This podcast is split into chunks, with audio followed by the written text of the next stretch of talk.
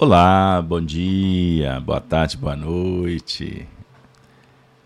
Com as emoções renovadas, com muita alegria no coração, estamos de volta. Direto da casa de Kardec, Belo Horizonte, Minas Gerais, a FIAC, iniciamos a transmissão de mais um programa Apocalipse por Honório. Abraçando a todos, web amigos da RAI TV, Rede Amigo Espírita, e Gênesis TV. Plataforma do YouTube, Facebook. Sejam todos bem-vindos. Informando que nós hoje vamos fazer o programa de número 36. Os vídeos anteriores estão disponibilizados no canal gratuitamente. Nas playlists vocês podem acessar facilmente. Então, sejam todos bem-vindos. Amigo e amiga, Apocalipse por Honório é um resgate de um momento histórico, um grupo de estudo que funcionou na rua Perdões, no grupo Emmanuel, no bairro Padre Eustáquio, Belo Horizonte, nos anos 2000, quando o Honório interrompeu os estudos que fazíamos sobre o Antigo Testamento, o livro Gênesis, e propôs estudar o Apocalipse na virada ali do da década, do século, caminhando para esse milênio bendito. E nós estudamos por alguns anos, até o momento em que a Honório desencarnou em 2007. Esse material foi gravado, transcrito, e a equipe da FIAC tem se esforçado, um trabalho muito importante, valoroso, e eu peço a Deus que abençoe a todos que estão envolvidos, e fazendo uma síntese, que depois será disponibilizado em forma de livro, nós estamos trabalhando um pouquinho, só um pouquinho do que aconteceu naquele fenômeno de Pentecostes. É, muitos espíritos, um ambiente espiritual rico, muitos tratamentos, a preparação de trabalhadores. O Honório foi responsável na terra. E ao Honório, nosso querido, saudoso irmão, amigo, nós endereçamos os nossos sentimentos de agradecimento e desejando a Ele tudo de bom. E se for possível, Honório, nos ajude aí de alguma forma. É isso aí, pessoal. Nós iniciamos o nosso projeto hoje, o estudo número 36, 29 de outubro de 2022. Uma data histórica. Pode significar uma virada de chave aí, mudança, nós estamos recebendo um passaporte para uma nova era, um novo tempo. Precisamos de permitir que o Filho do Homem nasça dentro, a essência espiritual, sob o modelo do Cristo. Bom, o tema de hoje. E ferirei de morte a seus filhos. Nós estamos trabalhando com o segundo capítulo do livro Apocalipse, que significa o livro das revelações. Apocalipse não é final de nada, tá bom, gente? Tem a ideia escatológica segue outro percurso. Apocalipse significa revelar, tirar o véu. Beleza? E aí acaba a ilusão, nunca mais o mundo será o mesmo. Olha que maravilha. E é o Apocalipse a luz do Espiritismo. Beleza? Então hoje nós vamos trabalhar com esse tema e ferirei de morte os seus filhos. Bom, a primeira parte do evento vale recordar. O tema da semana passada, me desculpe. Grande tribulação. Nós trabalhamos é, com o versículo 21 e 22, ok? Eu não vou me deter na recordação para que a gente possa prosseguir, porque o tempo hoje está um pouquinho apertado, eu vou ter que ir para Vila Rica, atualmente Ouro Preto. Então vou ter que sair daqui rapidinho, mas vou cumprir a tarefa. Beleza? Bom, gente, então nós vamos. É, o primeiro quadro, após a recordação, é a leitura do texto. Beleza? Então nós vamos trabalhar com o texto a partir do versículo vigé, do versículo Deixa eu só confirmar aqui, porque deu um break, uma falha. A partir do versículo 18. Disponibilizando em tela para quem gosta de acompanhar. Lembrando que nós estamos trabalhando com a carta, a quarta carta, à igreja de Tiatira. Beleza? Bom, é uma das mais importantes igrejas, porque ela vai tratar do assunto é, dos maiores, é, mais complexos, né? Que trata de uma forma direta, me perdoe, da, das ilusões que enfrentamos nessa grande jornada evolutiva. E do despertamento, lembrando que todo o assunto ele acaba apresentando o contraste, a dualidade, o aspecto positivo e o desafiador. Beleza? Então vamos lá, sem delongas, leitura, versículo 18. E ao anjo, disse Jesus a João, na ilha de Patmos. Vamos para o contexto. E ao anjo da igreja de Tiatira, escreve ao anjo, ao mentor, ao projeto, à organização, escreve João. Isto diz o Filho de Deus, que tem seus olhos como chama de fogo, e os pés semelhantes ao latão reluzente. Eu conheço as tuas obras, e a tua caridade, e o teu serviço, e a tua fé, e a tua paciência, e que as tuas últimas obras são mais do que as primeiras. Mas tenho contra ti que toleras Jezabel, mulher que se diz profetiza, ensinar e enganar os meus servos, para que se prostituam e comam dos sacrifícios da idolatria. E dei-lhe tempo para que se arrependesse da sua prostituição. E não se arrependeu. E não se arrependeu. Eis que a porei numa cama, e sobre os que adulteraram com ela virá grande tribulação, se não se arrependerem das suas obras. E o versículo de hoje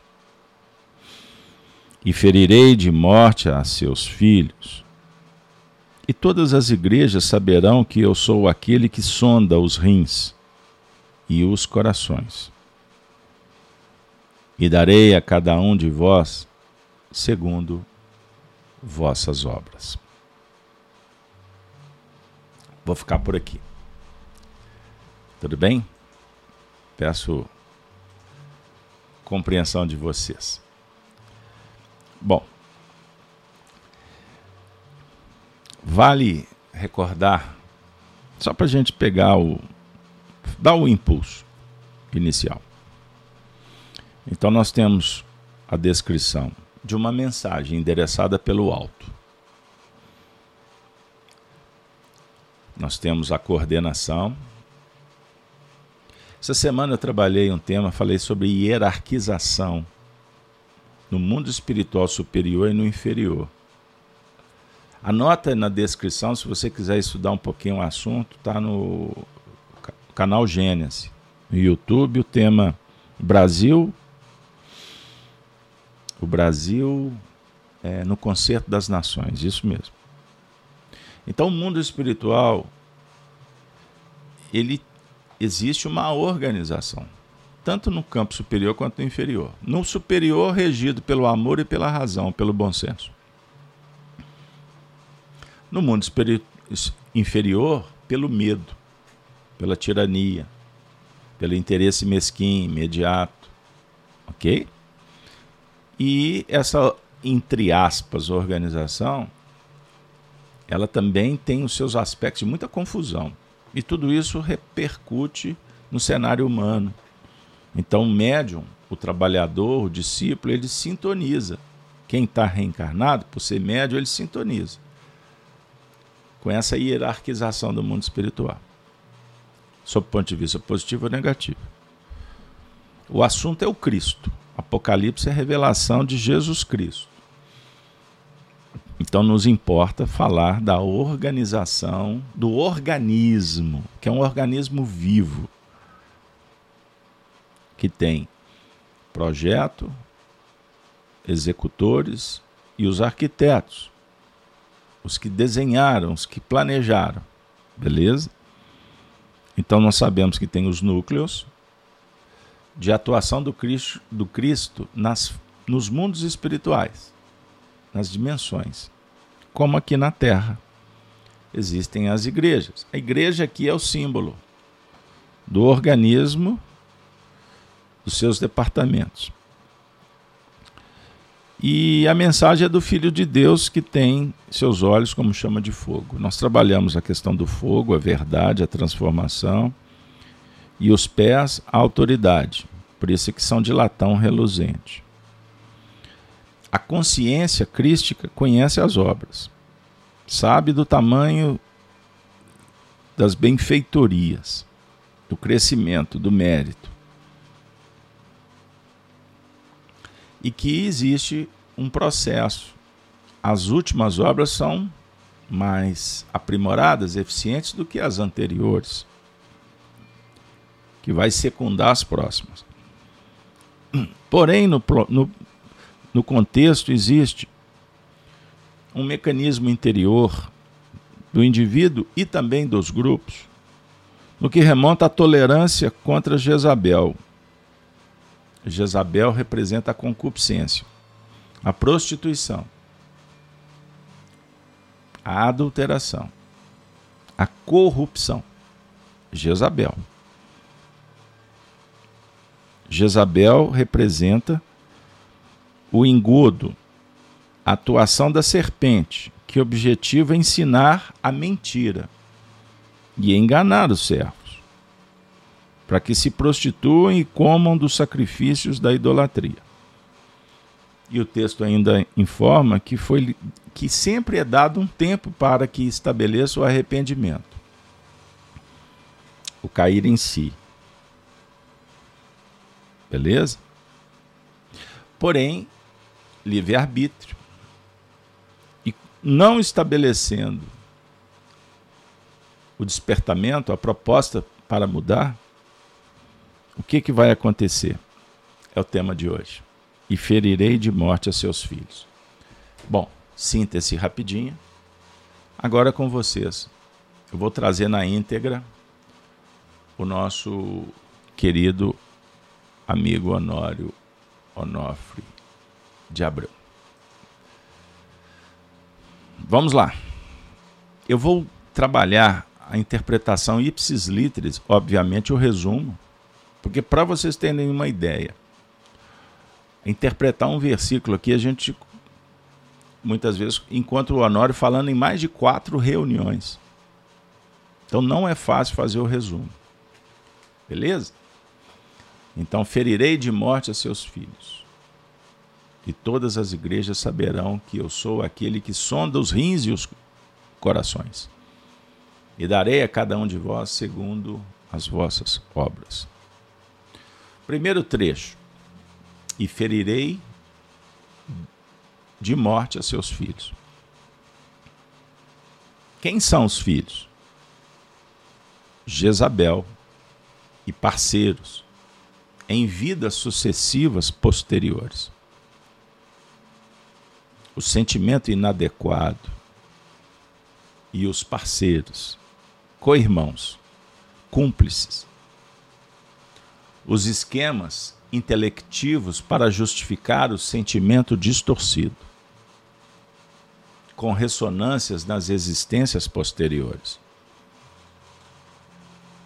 A doença, os males, as dores são a concretização dos filhos razão e sentimento acolhendo o que deve ser modificado. Já é inadequado para a felicidade de agora em diante.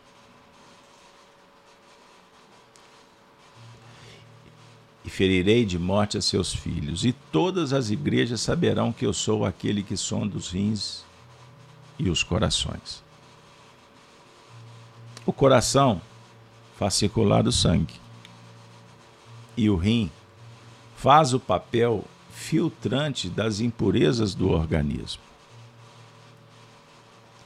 Eles simbolizam as forças circulantes e seu sistema mantenedor e o grau de filtragem.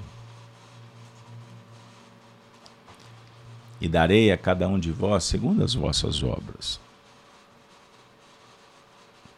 O Criador, o Pai, faz uma sindicância nas intimidades dos rins e dos corações. Mas ele não vai fazer o que compete a cada um de nós operar o trabalho em síntese, a linha seletiva, aplicável. O processo de interação é nosso, é de cada um. Então há uma diversificação enorme de pessoas. Comum, grande painel onde estão os filhos que tentam se erguerem para Deus. Bom, beleza. Sintetizamos. Agora vamos para a nossa resenha. Bora lá? O pessoal está gostando que eu faço assim porque depois a gente vai desenvolvendo devagarzinho, porque parece simples, mas a gente vai verificando que as coisas vão se complicando e precisamos de descomplicar. Beleza? Precisamos de simplificar. E por isso é que entra o Espiritismo. Então vamos lá, inferirei de morte. O primeiro trecho, ferirei de morte a seus filhos. O Honório nos remete de volta para os tempos de Jezabel e Acabe. Nós trabalhamos, parece que por três semanas falando de Jezabel, uma das figuras mais emblemáticas. O nome dela é citado diversas vezes. Faz uma pesquisa na sua Bíblia. Quantas vezes o nome de Jezabel aparece? Inclusive, o próprio Cristo cita. A rainha que casou com o rei Acabe, que era judeu ela era pagã, ou seja, ela era de outro de outra nação. E cultuava o deus Baal. Ao casar, ela traz da sua cultura, costumes, a religião. E de uma forma disfarçada, sutil, sagaz, seduziu o marido. Ele apoiou, depois ela foi conquistando a corte, e isso acabou envolvendo os intelectuais da época. E a classe intelectual é a que domina, é quem planeja. E aí depois isso se espalhou. Lá na frente descobriram a mentira, a sedução, a ilusão tem prazo de validade. É só uma questão de tempo. Por isso é que o tempo é o Senhor dos destinos. E quanto mais queremos dominar o tempo humano, dissociados do tempo de Deus, mais corremos um risco de cometer erros. Porque a visão fica acanhada entre o berço e o túmulo. Bom, nós entendemos que Jezabel Portanto, é a serpente que visitou Eva e que, na verdade, representa, portanto, quando, não observando o código de lei moral que está esculpido na consciência, o indivíduo cai. E ele sai da região do conforto, da segurança, do equilíbrio, do paraíso. Adão e Eva, o paraíso, Lembrem da figura. E depois, o que acontece? os filhos de Eva. Nós vamos ter o contraste Abel e Caim. Preponderou Caim. Caim matou Abel. A definir que a humanidade ela ainda tem a filiação em Caim. Porque Jezabel faz parte do nosso diálogo, dos nossos hábitos. Compreenderam? Então vamos falar que Jezabel é uma força contrária à tentativa do soerguimento de Caim. Ah, estão vendo? Por isso que Kardec usa uma expressão no livro A Gênese, que o eixo, o eixo da, do progresso humano, da evolução, está na mensagem do Cristo, que se expressa pela lei do progresso. Então, essa semana eu usei uma expressão do Mário Coelhes no livro As Quatro Babilônias, que é um estudo profético, é uma ciência que está esquadrinhando para a gente o cenário humano, a evolução coletiva. Eu expressei que a Bíblia, a Bíblia é o eixo central da nossa evolução. Porém, nós somos ainda muito incipientes. Estamos ainda muito atrasados para entender a importância do contexto bíblico. A gente acha que é apenas um livro. Mas ali nós encontramos o passado, o presente e o futuro. Percebam bem. Então, quando nós dizemos que Jesus é o tema central do nosso papo, das nossas dissertações, estudos, é porque Jesus é o facilitador para a gente ir para esse projeto, para entender o funcionamento, a psicologia do espírito e o seu desenvolvimento num contexto, vamos dizer assim, cada vez mais abrangente, até a gente poder discutir o cosmos compreender o universo. Então, Jezabel e os parceiros, em vidas sucessivas, posteriores. Aqui o Honório está falando para nós que Jezabel é uma figura, é um mito. Veja aí. Ela simboliza, portanto, as nossas imperfeições, os sentimentos egóicos que precisam ser trabalhados.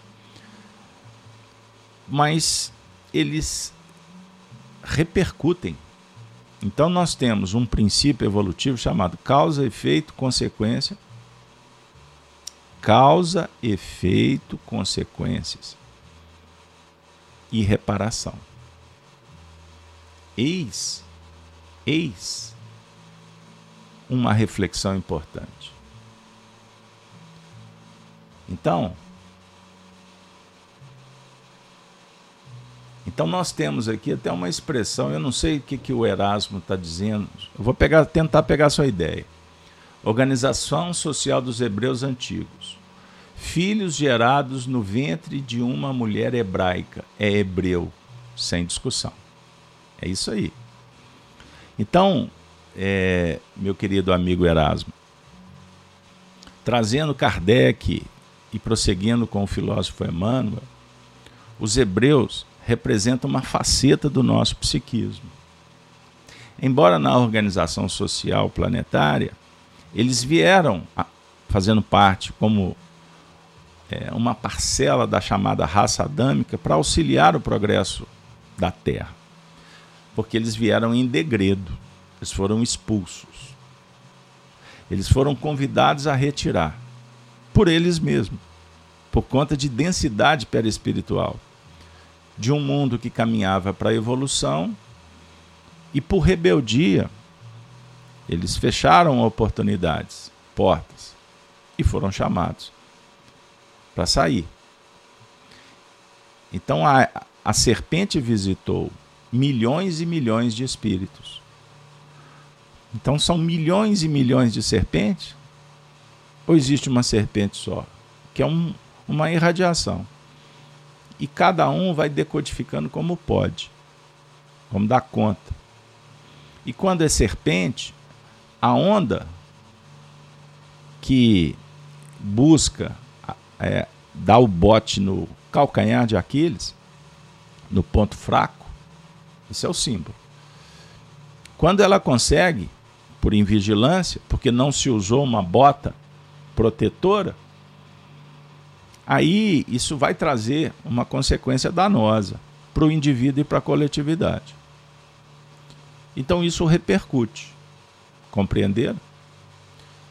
Então, como nós temos os egípcios, a raça egípcia, os hebreus, os arianos, nós, na nossa intimidade, temos um pouquinho, um pouquinho de cada uma dessas raças, porque são símbolos também.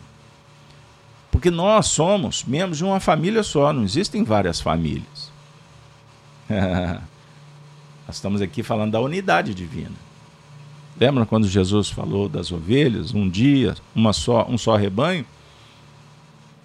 Porque a divisão acontece por preferências, por identidade, por afinidade, mas é circunstancial e transitório. Então hoje você nasce no Brasil, amanhã você pode nascer lá no Camboja.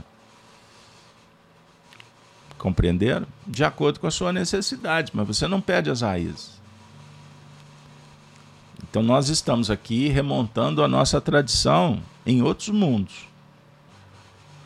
Então, voltando, os hebreus nasceram do ventre de uma mulher. Muito bem lembrado. Uma mulher, não foram duas mulheres. Uma mulher. Olha que maravilha. E isso foi estabelecendo um processo dinâmico de chegada e partida. Êxodo movimentação espiritual no planeta, nas famílias, nas nações, entre os mundos. Olha que legal. Então aí eu estou já trazendo para vocês um pouco da teoria espírita que está contida no livro A Gênese de Allan Kardec. É um livro um livro que não dá para pensar em não estudar. Se você quiser conhecer entender o que está acontecendo com você e no mundo. Compreenderam? Então, o que foi feito repercute, são os parceiros. Os hábitos adquiridos, reflexos condicionados no tempo e marcas no nosso corpo perispiritual. Então, Jezabel e ferirei de morte a seus filhos são sentimentos, entendam isso, sentimento distorcido. A justificativa para não mudar. Então, existem aspectos no nosso mundo interno que são crenças limitantes, ações deliberadas para não promover a mudança, que na verdade é um vício que já foi estabelecido ali há muito tempo. E existem aqueles radicais que precisam de muitas reencarnações para filtrar, para pôr para fora. Aí entra o anjo chamado dor. Olha que coisa, hein? A dor. A dor é para a vida o que o buril é para a pedra, o mármore sem forma. Certa feita disse Emmanuel. Então, a dor, no sentido positivo, é uma oportunidade de sublimação. E sublimar não acontece de uma hora para outra. Beleza? Então, hoje, nós estamos chamados, frequentando o estudo do Apocalipse, para entender que existem justificativos que não têm mais sustentação e que nós distorcemos a realidade. Mas também é um fato, existe a serpente que sofisticou um sistema social que também favorece a distorção da realidade. Então veja, nós temos uma serpente que está aqui, caminhando debaixo dos seus pés. Está pertinho aí da sua cadeira. Mas existe também a serpente que está em torno da sua casa.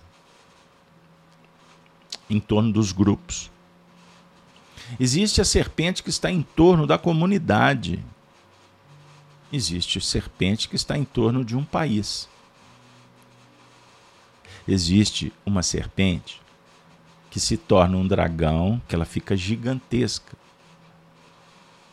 que está em torno do planeta, tentando matar o nascimento do filho. Nós vamos estudar essa essa notícia, né?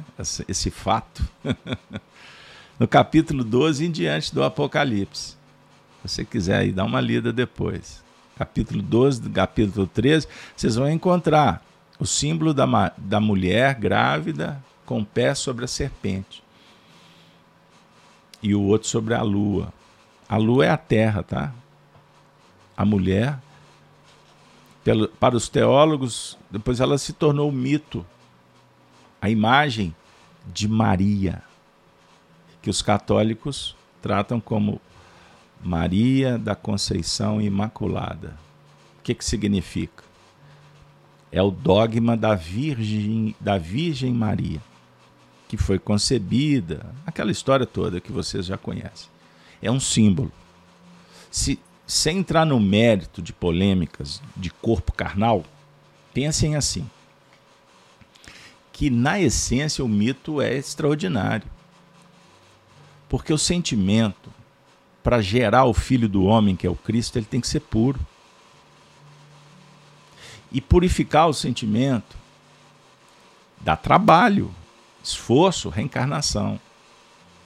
Certo? Porque os sentimentos distorcidos de que Maria representa o, su, o, sentimento sublimado, o distorcido é Jezabel. Jezabel, pensem nisso.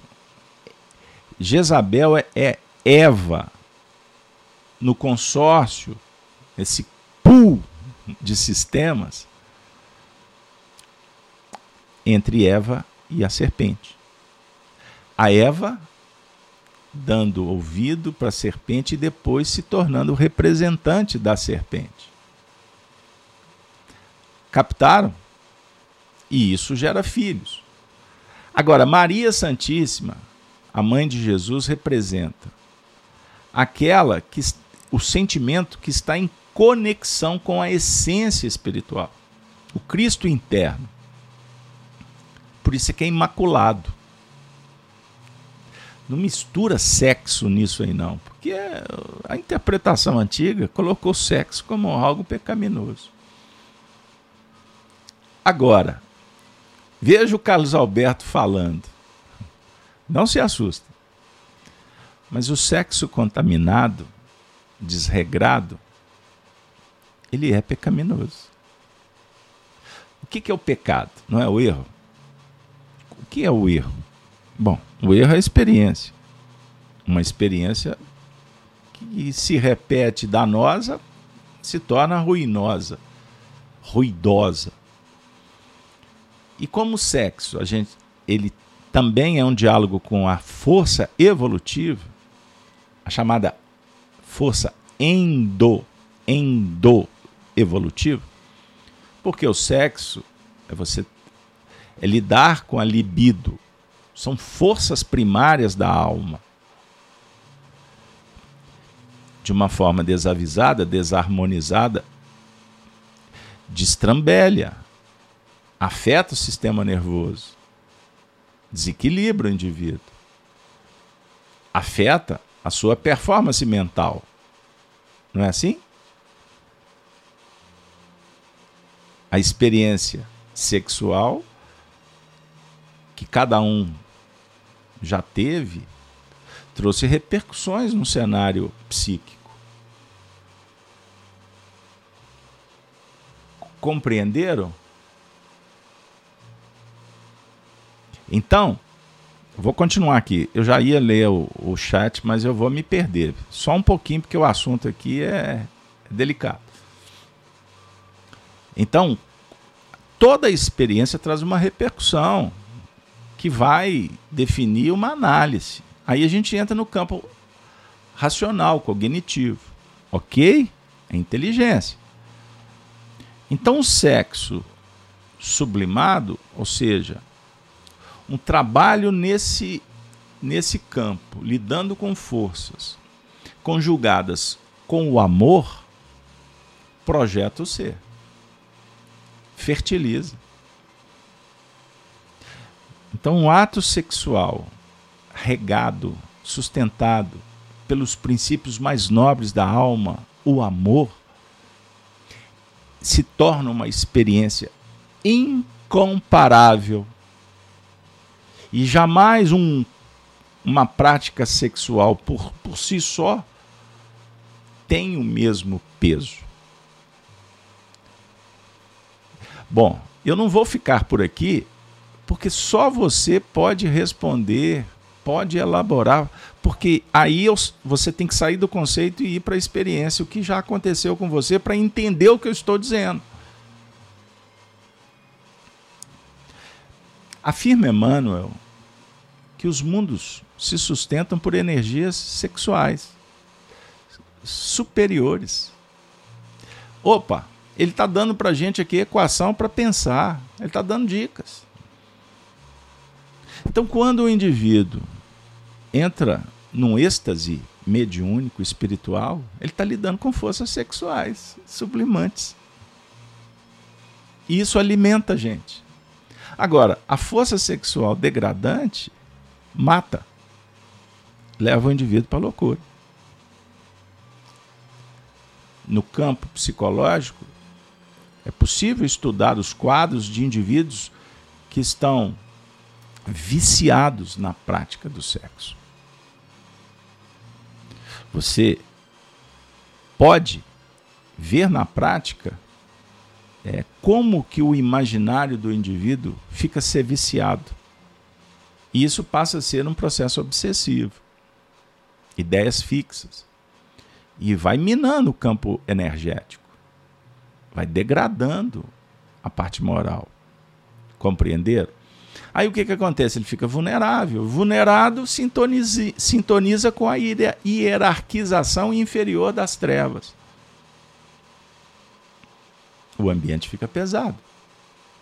Ele passa a sofrer e doenças vão aparecer, inclusive no, no, no, no cenário fisiológico. E isso pode marcar o perispírito. Aí você vai entender por que o indivíduo pode ter um problema na área sexual sem, numa existência, ter até se envolvido, praticado, experienciado. Aí surgem os problemas da frigidez, da impotência, das doenças nos órgãos. Perceba? Mas não é só setorizado. A doença pode estar aqui. Pode ter uma, um problema cerebral, pode ter problema no sistema é, nervoso central, pode ter problemas nas, é, na área cardíaca, nos rins. Não é filtragem? Perceberam? Esse assunto é um assunto muito interessante para a gente pensar, porque a expressão e ferirei de morte a seus filhos, e todas as igrejas saberão que eu sou aquele que sonda os rins e os corações. Quem sonda? O que sonda? A consciência. Compreenderam? Só que o indivíduo não tem elementos, ele não tem conhecimento. Então ele não sabe. Então ele vai apagar incêndio. Ele vai precisar do remédio, do médico, da terapia, ou das reencarnações. Ele precisa de famílias que vão acolher. E infelizmente ele vai também habitar em cenários que ele vai ser expelido por um grupo numa relação. Aí surge ódios gratuitos, perseguições inexplicáveis, que pode o processo iniciar do nada.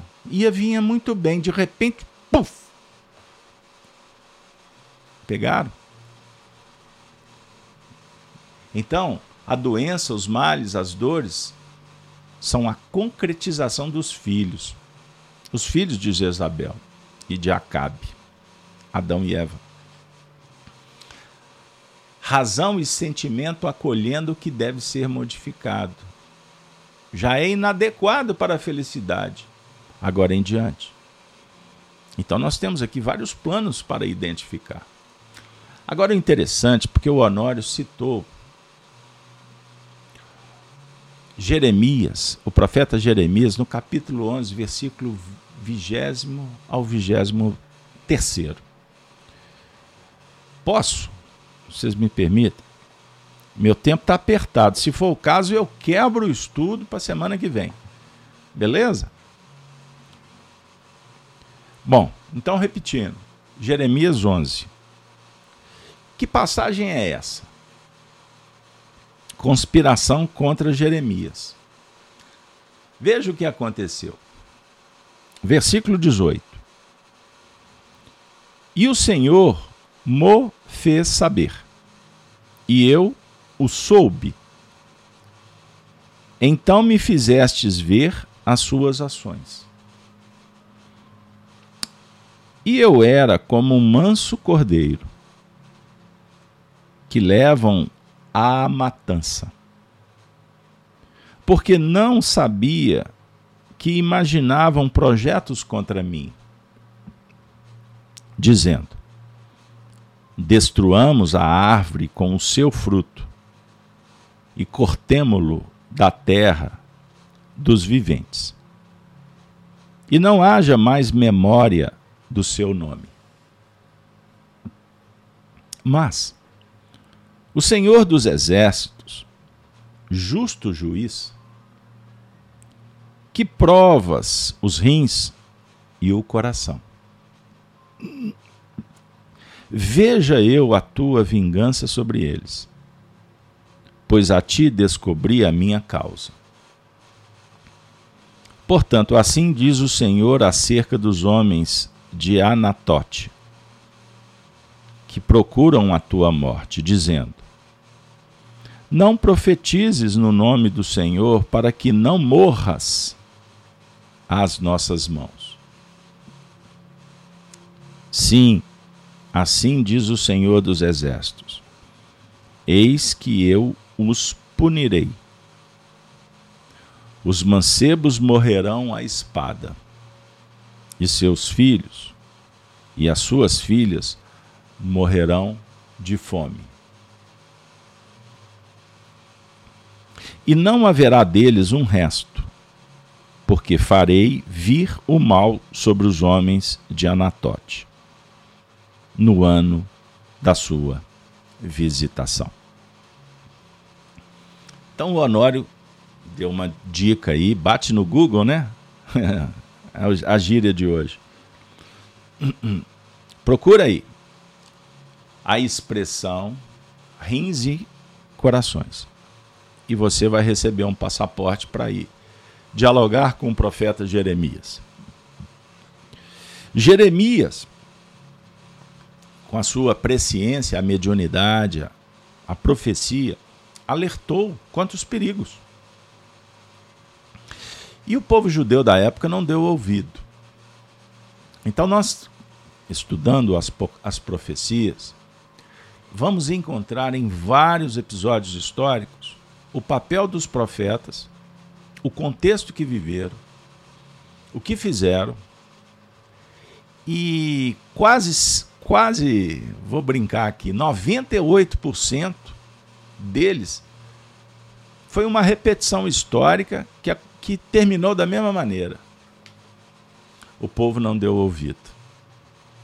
A classe intelectual não se preparou para formar preparar pessoas com competência para enfrentar os desafios. Porque a ideia da profecia é de revelar algo que está acontecendo em algum outro lugar.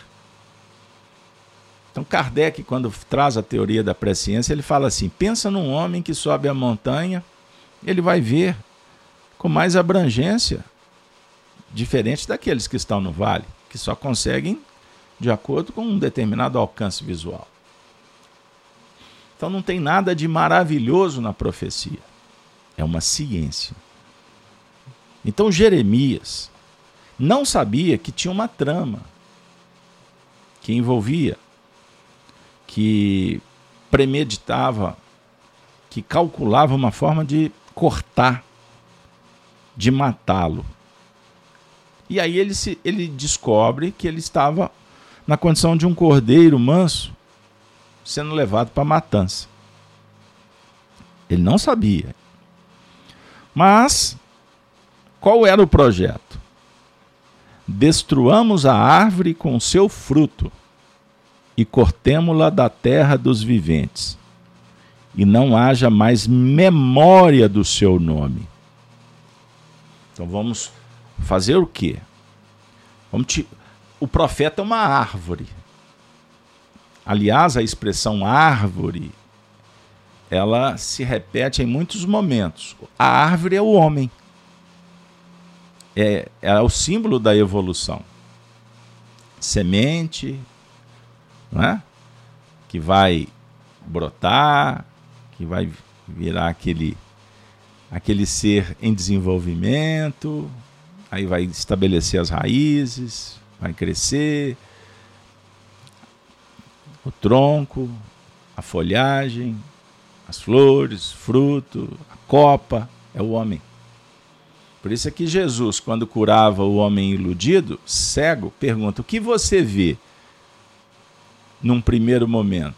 Vejo os homens como árvores. Aí Jesus atua de novo, cospe na terra, trabalha a matéria, usa o ectoplasma, passa nos olhos. E agora? Ele vê nitidamente. Então é o processo do despertar consciencial. Agora esse versículo, ele é extraordinário, porque a árvore era uma árvore na terra dos viventes. Então era uma árvore muito produtiva, muito eficiente. Ela dava copa, ela dava alimento e ela dava mais sementes para que a, o processo do progresso perpetuasse, prosseguisse. Então essas árvores que se destacam passam a ser o foco. Elas que serão atacadas. E vou dar mais um ingrediente para vocês pensarem. Trazendo Kardec, quando falava do ataque que o Espiritismo sofria. Quanto maior o ataque, tem aqui uma boa dica. O ataque é contra algo importante. Porque se não tiver importância, não tem ataque. Indiferença. Então, se o Espiritismo estava sendo atacado, e cada vez mais atacado, significa que Kardec estava no caminho, no caminho certo. Porque, na verdade, era uma chave que abria uma outra porta, uma porta até então desconhecida, um conhecimento novo. Faz parte de um processo, a evolução, progresso individual coletivo é diferente do indivíduo que descobre a pólvora e quer destruir o mundo inteiro. Bom, ele descobriu a química. Por que, que ele tem que destruir? Por que não lançar mão para construir? Perceberam? Então o profeta a profecia, a revelação, o apocalipse, a doutrina espírita não vem para destruir o mundo antigo. Vem dizer que o mundo antigo teve sua função e que ele vai perdendo espaço à medida em que se descobre outros caminhos. Você não fica gastando energia com o que está morrendo, com o que está acabando, que você sabe que não tem solução. Entendam bem. Então Jezabel, Jezabel representa a atuação de fora que quer destruir um processo que vinha em franco andamento. Pensa assim: os judeus caminhavam com suas tradições, tinha sua religião. O projeto dos hebreus, o Deus único. Compreenderam? Eles vinham num processo importante. Eles vieram trazer para a humanidade a ideia do Deus único. Mas não foi só isso. Os hebreus trouxeram um projeto chamado família. Hum, é isso aí. Organização familiar. E os traços é, do orgulho, é, os traços voluntariosos dos hebreus, é que deram a base da família para a sociedade humana. Pois bem. Então, olha, eles oferecem uma reflexão muito importante para os dias atuais. Deus e família. Deus e família. Deus e família. Porque sem Deus e sem família não adianta discutir nada. Você pode até se relacionar na discussão, mas não vai dar em lugar nenhum, a não ser na desilusão. E descobrir quais são os interesses. Se o diálogo objetiva alcançar a verdade, ou se é sofisma, apenas para bater um no outro, esgrima. A família é o núcleo, é a referência. Então, os hebreus trouxeram essa ideia. Ok? E quando Jezabel foi para dentro do seio da tribo de Israel, é a tribo de Israel que ela adentrou, que Acabe era rei de, rei de Israel. Não era na tribo de Judá ou nas outras. Entendam isso, existe um símbolo. Ela foi lá no cerne. E aí, o casamento foi um casamento atípico.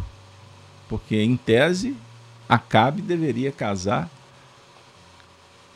mantendo as tradições, proliferando dentro do mesmo sangue. Isso é tudo simbólico, tá bom, gente? Entendam isso. Não, não avalia com os olhos de hoje que tu morre. Tu morre com a letra. Beleza? Então houve uma quebra. Quebra da família judaica. Lá no palácio. Naquela época não foi Jeremias, foi Elias quem estava no contexto. E foi Elias que alertou: olha, já aconteceu, virou manchete. Agora nós vamos resolver isso. Jeremias estava alertando: cuidado, porque as sombras nos espreitam. E ele também, ele está dizendo que ele não sabia. Ele estava envolvido na trama. Então destruamos a árvore com seu fruto, para não frutificar. Mata Maria, destrua o fruto, o Cristo. Vai lá na raiz. Não houve a tentativa? Pois bem, agora tem uma expressão aqui extraordinária, viu? Cortemo-la da terra dos viventes, e não haja mais memória do seu nome. O materialismo dialético pegou o gancho aqui. Matemos também a memória do seu nome.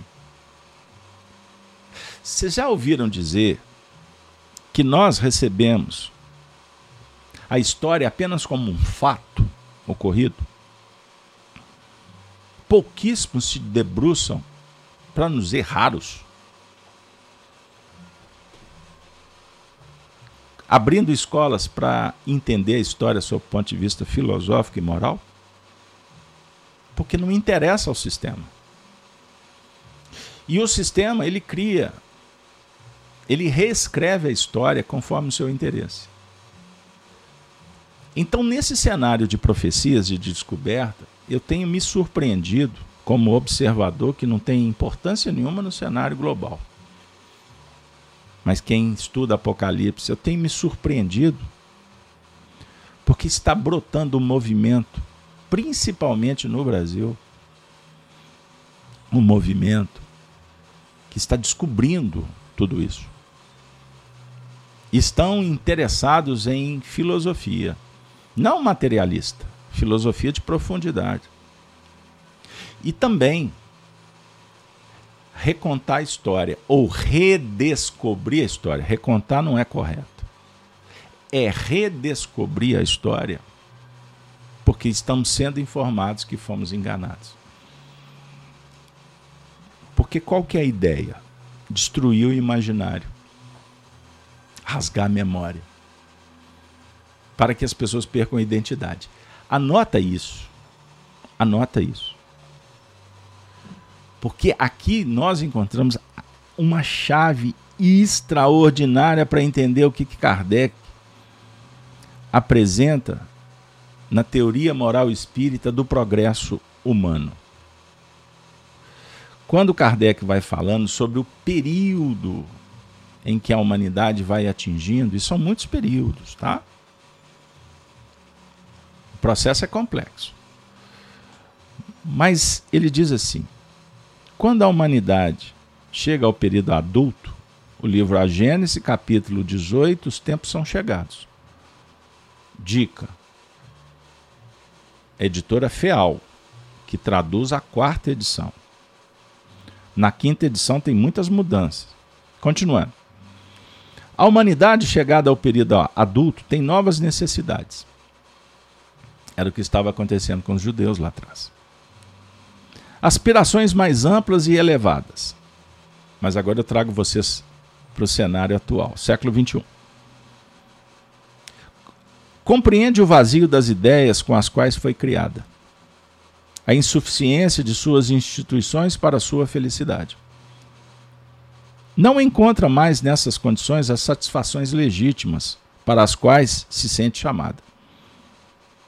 Por isso, deixa de ser criança e se lança, tomada por irresistível força, a terrenos desconhecidos em busca de novos e mais amplos horizontes.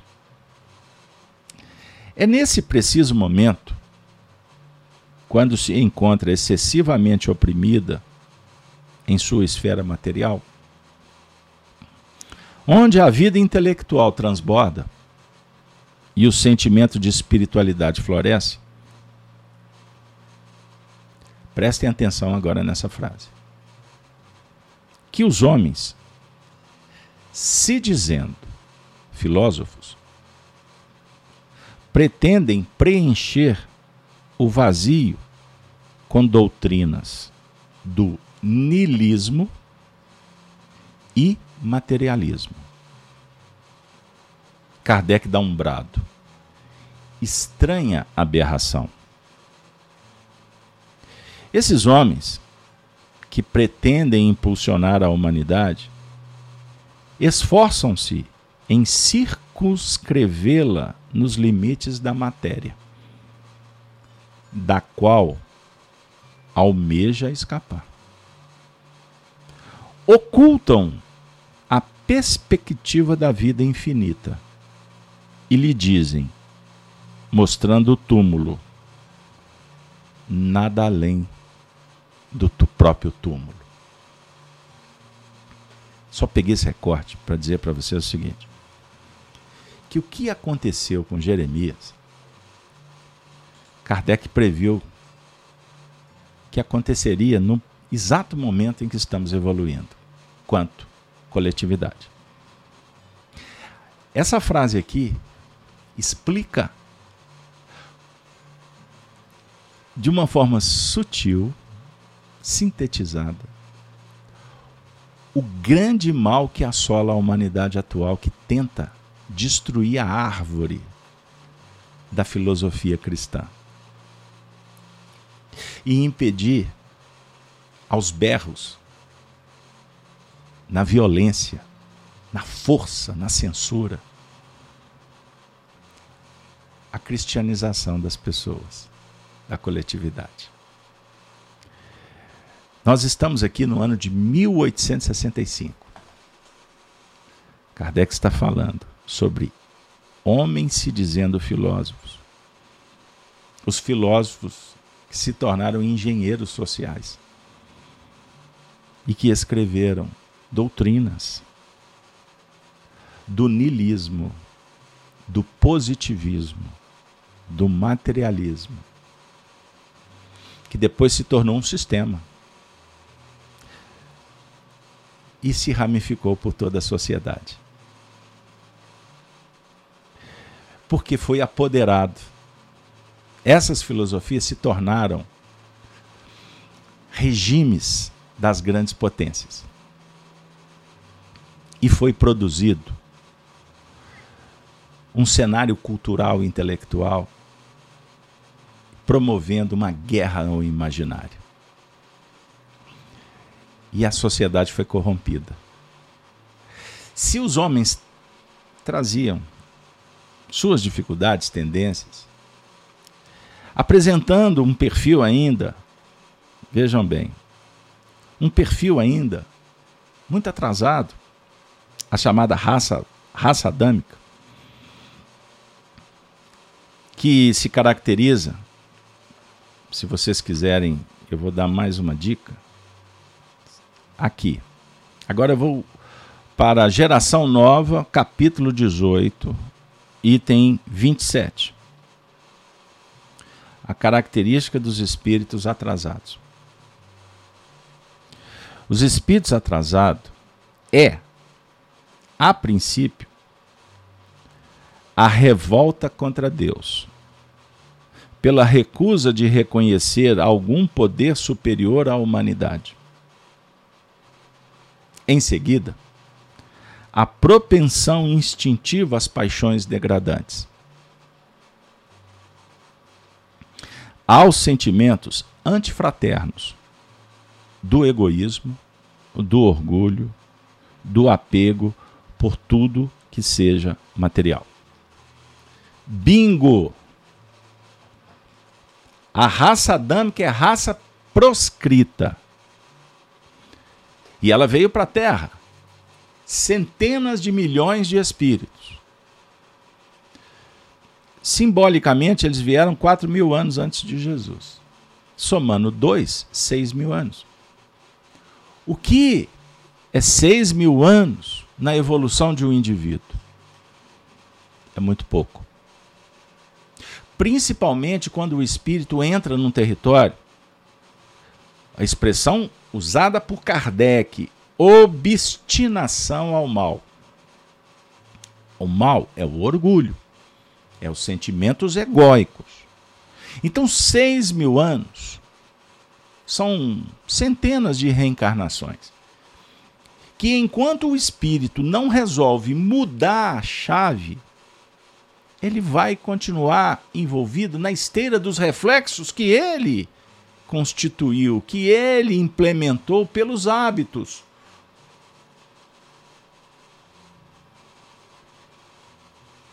Compreenderam?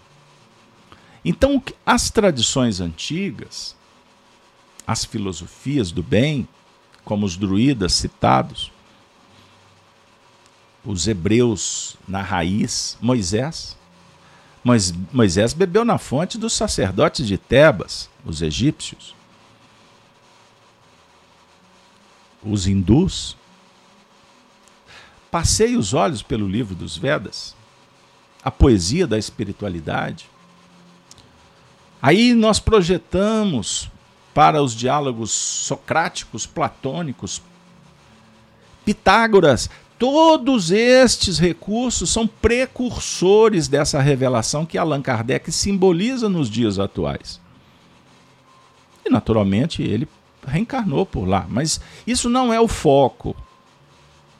O importante é a gente entender que foi necessário que a gente percorresse um longo tempo de discussão, de aprendizado, para chegar hoje, no pleno século XXI, com a, com a clareza doutrinária que demonstra a seguinte situação. Por isso o diálogo ferirei de morte a meus filhos. A verdade é que fere. E fere de morte aos seus filhos, ao, aqueles que estão naquele contexto da verdade, do conhecimento. Então hoje nós estamos sendo feridos de morte. No sentido positivo, o homem velho está morrendo. Ele está agonizando. E nós estamos querendo manter o homem velho. Dá um passe nele e fala assim: vai com Deus. Não é empurrar. Não é precipitar. mas é abençoar. É fazer um, um acolhimento amoroso. Nós precisamos de entender os nossos dramas. Nós precisamos de criar um ambiente terapêutico com amor, com sabedoria, para medicar corretamente, para procurar o, o auxílio de fora a conjugação com os bons espíritos que agora nos ajudam, também os sacerdotes do mundo material,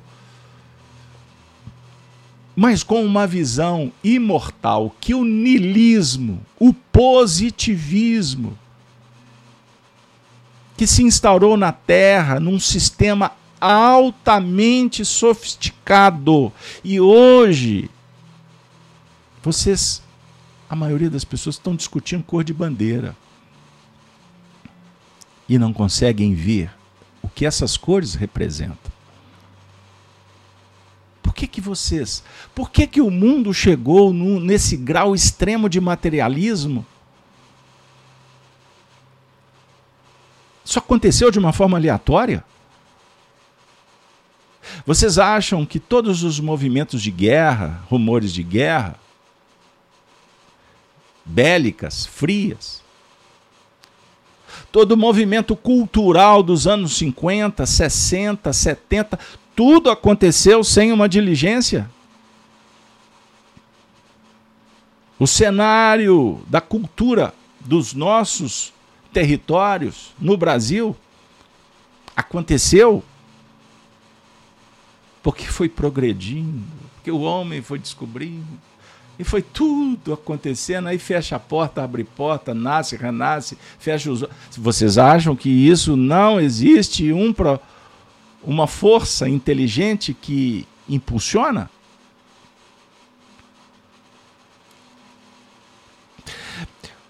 Os filósofos querem estabelecer um modus operandi preenchendo o vazio. Kardec está falando sobre isso aqui com doutrinas. Eles só escreveram livros sobre materialismo? Engel, Karl Marx, para citar apenas os dois.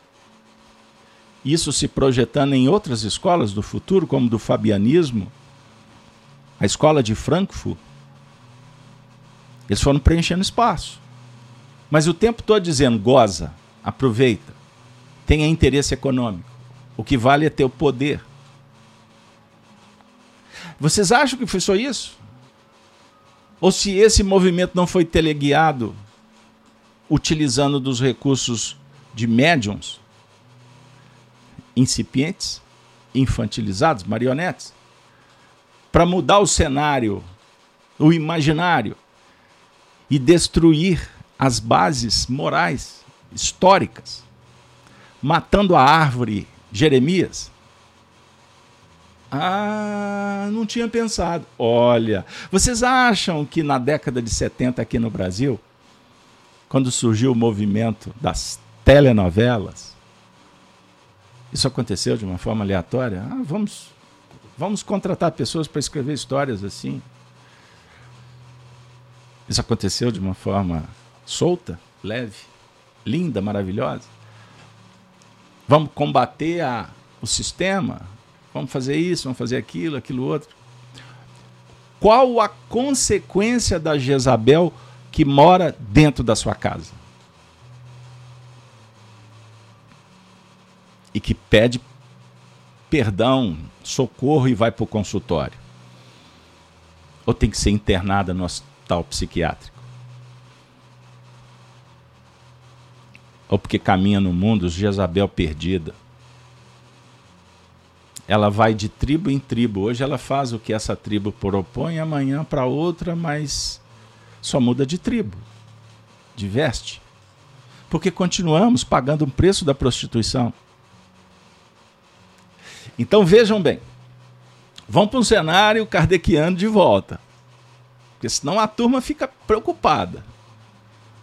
Todas as igrejas saberão que eu sou aquele que sonda os rins e os corações. Então existe um processo: coração, faz circular o sangue, o rim, filtragem. As reencarnações no processo de purificação. A fé desabrochando por impulsos íntimos, por necessidade pessoal, por influência dos espíritos. Mas existe um fator sensacional nesse processo. A emigração e imigração de espíritos. E aí Kardec ensina que existe a evolução lenta, gradual, mas existe também o processo de comoção coletiva. Principalmente quando a estranha aberração já se já foi inoculada no imaginário das pessoas e elas se movimentam sem conseguir entender o porquê que elas estão fazendo. Kardec diz assim: por isso é que eu falei que eu ia ter que quebrar o estudo, hein? No bom sentido. Bipartir. Vamos multiplicar as células. Como temos dito, a marcha progressiva da humanidade se opera de duas maneiras: uma gradual, lenta e imperceptível, considerando as épocas próximas, representada por melhoramentos nos costumes, nas leis, nos hábitos apenas evidentes com o tempo. Lá na frente a gente vê o que aconteceu. Como as mudanças na superfície do planeta causadas pelas correntes de água causam na superfície do globo. A outra, a outra maneira, por movimentos relativamente bruscos, rápidos, como o uso de uma torrente que, rompendo seus diques, transpõe em alguns anos o espaço que levaria séculos para percorrer. Trata-se de um cataclisma moral que devora em alguns instantes as instituições do passado sucedido por nova ordem que se estabelece aos poucos, na medida em que a calma se restabelece e se torna definitiva. Para quem viver bastante, para vivenciar as duas versões da nova fase, parecerá que um mundo novo saiu das ruínas do velho. O caráter, os costumes, os hábitos, tudo mudou. Deve-se a que, de fato, sur surgiram homens novos, ou melhor, regenerados. As ideias levadas pela geração que se extingue deram lugar a ideias novas da geração que surge. Para concluir, a humanidade chegou a um desses períodos de transformação, ou, se preferirem, de crescimento moral, que é vindo à humanidade. Da adolescência passa para a idade adulta. O passado não satisfaz mais as suas novas aspirações, suas novas necessidades. Já não pode mais ser conduzida pelos mesmos meios não se prende mais às ilusões e prodígios. Amadurecida, sua razão pede alimentos mais nutritivos. Diante de um presente efêmero, sente que o seu destino é mais vasto e a vida corporal é muito restrita para compreendê-lo por inteiro. Por isso, olha para o passado e o futuro, a fim de descobrir o mistério de sua existência e adquirir uma consoladora confiança. O Espiritismo entra nesse cenário. Ontem eu dialogava com um amigo, filósofo, estudioso. Eu mandei esse texto do Kardec falando sobre o niilismo. Ele falou assim: puxa vida, Kardec pressentiu. Aí eu falei: não, não só pressentiu. Kardec viu o nascimento destas doutrinas falaciosas que entraram pegando o vazio, aonde tinha uma brecha. E, e isso estabeleceu de uma forma tão inteligente, tão sutil, que nunca mais o mundo foi o mesmo. Então nós temos dois cenários. Uma turba, e aqui no Brasil isso está muito claro, uma turba que segue hipnotizada na direção da queda, inspirada pelo niilismo, pelo materialismo.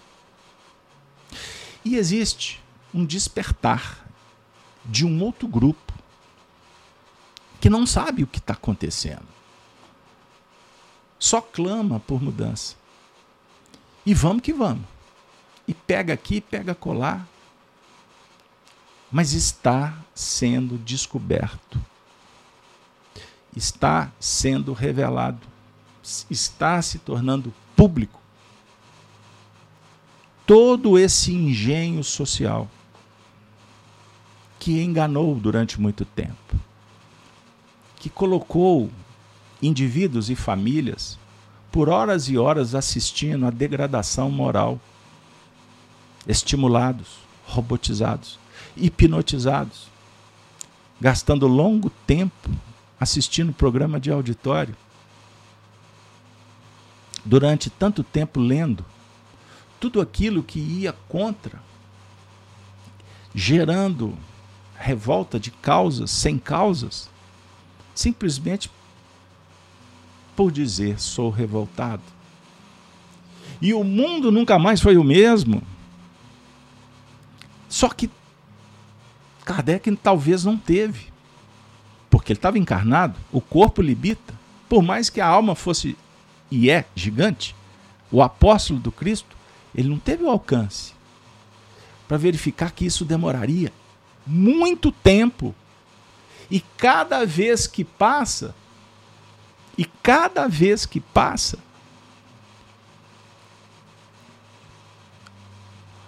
as coisas ficam mais violentas. Por quê? Aí você vai entender. Porque percebeu a treva que ela foi descoberta. E o que é mais interessante, a treva sabe que ela não vai vencer. Os espíritos das trevas, os dragões, assim André Luiz os tratou com muito respeito, mas sabedor e informando o poderio das trevas. Eles não pronunciam o nome de Jesus, sabiam? Isso nos anos 40. Eles não pronunciam, eles falam o cordeiro. Aqueles que seguem o cordeiro. Porque o nome a palavra Jesus aciona a luz. É a palavra mais poderosa que existe no cenário humano. Jesus Cristo. Por isso as trevas tentam impedir. São os nossos sentimentos egóicos no território íntimo que não aceitam, que se rebelam, que são sentimentos obstinados, que foram arraizados que foram consubstanciados, se tornou matéria viva dentro da gente e tenta de todas as formas impedir o nosso despertar. Então, nós temos grupos, um, grupos de intelectuais que tentam de todas as formas manter a aparência, mas de uma forma sorrateira, silenciosa, tentam arquitetar esses planos e não interessa o discurso. Discurso é o que menos importa, importa é onde que vai chegar. Diversos grupos que são amigos e que se apresentam como adversários. É o chamado cenário da tesoura. É o teatro das tesouras. Isso acontece na nossa intimidade mas também acontece no cenário espiritual e social. O tema de hoje, e ferirei de morte aos seus filhos, é um grande desafio. Por isso, eu gostaria de pedir para vocês a oportunidade para a semana que vem a gente ainda voltar em alguns aspectos, porque meu tempo acabou. E eu preciso, nesse instante, trazer a mensagem final positiva. Jesus disse: Mas agora o meu reino não é daqui. Falando com Pilatos, o representante do sistema. Emmanuel oferece uma lição sensacional. Dica: o grande futuro está no livro Pão Nosso. Em síntese, eu vou pegar só um trecho, ele fala assim: O mestre esclareceu. Agora o meu reino não é daqui. Semelhante afirmativa revela confiança. Confie. Tenham esperanças. Porque o bem é vitorioso e a vitória está a caminho. Jesus, portanto, não pôde endossar a falsa atitude dos operários em desalento. Tão só porque a sombra se fez mais densa, em torno de problemas transitórios, ou porque as feridas humanas se, se fazem por vezes mais dolorosas. Tais ocorrências muitas vezes obedecem à pura ilusão visual. Não acalentemos o desalento, só porque a sombra se fez mais densa. Porque as feridas humanas se fazem por vezes mais dolorosas. Tais ocorrências muitas vezes obedecem à pura ilusão visual. Vejam o que o Emmanuel está dizendo esse problema, essa ferida, pode ser pura ilusão, acalentada por nós mesmos. Ontem no Chico Live Xavier eu falei de um presente. Aí a pessoa falou assim: ah, mas eu gostei muito do presente. O presente é que dias melhores estão a caminho. Mas eu falei que o presente tem dois lados dias melhores estão a caminho. Mas para a gente chegar lá, dias tormentosos seguirão. E uma das maiores dificuldades que vocês vão encontrar no caminho, anotem isso e no momento de desembrulhar o presente, vocês vão se recordar do que eu disse. É quando nos depararmos com esta ilusão, as dores, as feridas. E a pior, talvez, é a da decepção. Naquele momento, quando acontecer, lembra de uma coisa. As pessoas já estão escolhendo há muito tempo o caminho que elas querem. Essa escolha já está sendo, já tá sendo feita há muito tempo. A questão é que ainda não foi identificado o caminho. E nós chegamos no momento em que isso vai acontecer. Todos vão ver, todos vão perceber quais são as escolhas, quais são os caminhos que revelam o que estava guardado. Essa parte pode ser a mais doída, a mais dolorida. Mas como Emmanuel nos alerta sobre ilusão visual e que a atividade divina jamais cessa, e é justamente nesse quadro que a luta se faz benéfica. É que o discípulo esculpirá a própria vitória. Vai ser exatamente na hora do teste, lembra disso, anota para você não esquecer. Na hora que a dor visitar, você vai se lembrar, chegou a hora.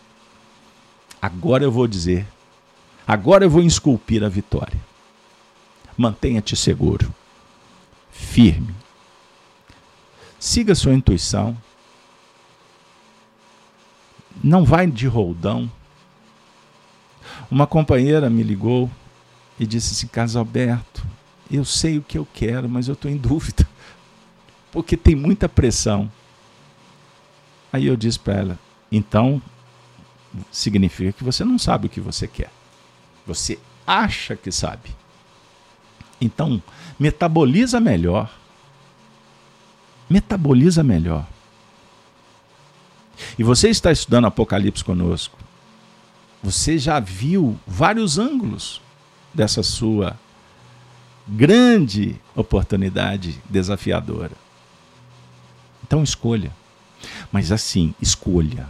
Não deixa para a última hora. Escolha agora. Abraça a causa e vai até o fim. Desista jamais. Nunca desista. Espera se for necessário. Mas nunca retroceda. Só retrocede quem não tem convicção. E a nossa oportunidade é de seguir o Cristo. E nem sempre os caminhos são aqueles que mais nos agradam. Muitas vezes eu tenho que estar do lado até de pessoas que não são aquelas. Poderia ser melhor. Mas olha para a intenção, olha para o coração delas. Veja o desejo que elas têm de crescer juntas com você. É isso, é isso que é importante. Então, nessa parte do Ida, a Lívia está dizendo: lembremos do final da caixa de Pandora, que todos os sentimentos se foram e permanecendo a esperança. Ah, Lívia, como sempre, brilhou. Lívia, que nos faz recordar da Lívia, do Emmanuel, do Chico Xavier, que chamava Lívia também no livro Ave Cristo. É isso aí, Lívia. Que permaneça a esperança. Chegamos ao fim. Próximo estudo: Poder sobre as nações. Bora lá, temos que prosseguir. Chegamos ao fim. Desejo do fundo do meu coração, do fundo da minha alma, que você seja feliz, que você desperte, que todos nós encontremos o Cristo no coração e possamos incorporá-lo nas nossas atitudes, palavras e ações. Assim, Apocalipse por Honório fica por aqui. Desejo a vocês tudo de bom. E que Deus per, per, permita que a gente volta, que a gente possa se reencontrar. Mas se isso não acontecer, leve essa mensagem para onde você for. A mensagem que os cristãos nos ofereceram quando eles estavam indo para o martírio, porque estavam convictos da verdade, do Evangelho. Deus no coração. Eles amavam a família cristã. E eles foram até o fim. Eles não desistiram, sabendo que a caminhada é longa, mas vale a pena, porque Jesus é o nosso guia. Um ótimo final de semana para todos. Vai lá, cumpra a sua missão.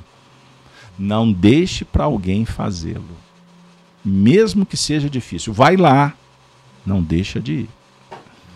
E diga: Ave Cristo, Ave Cristo, Ave Cristo sempre.